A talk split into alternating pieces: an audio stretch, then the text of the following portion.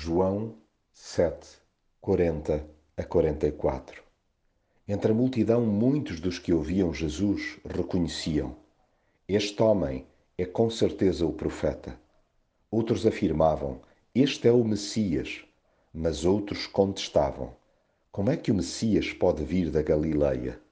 E a multidão estava dividida por causa dele. É no meio da multidão que cada um de nós tem de se posicionar diante de Jesus. Independentemente das opções tomadas pelos que nos rodeiam, somos igualmente chamados a expressar o nosso sentir. As opiniões são variadas e, grande parte das vezes, aparentemente complementares. Fica difícil perceber quem ele é se atendermos às vozes contraditórias que se erguem para o definir. Há quem lhe reconheça mestria no ensino e até lhe atribua um papel religioso de relevo.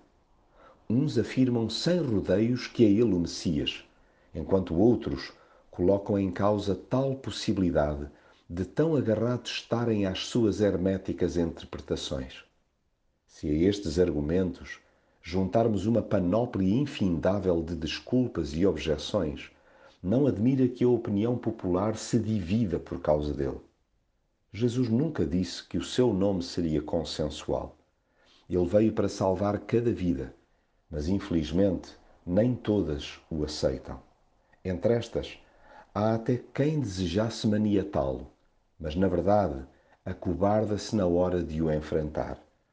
Haja sim coragem para o abordar e deixar que ele desfaça a incredulidade que assalta o coração humano.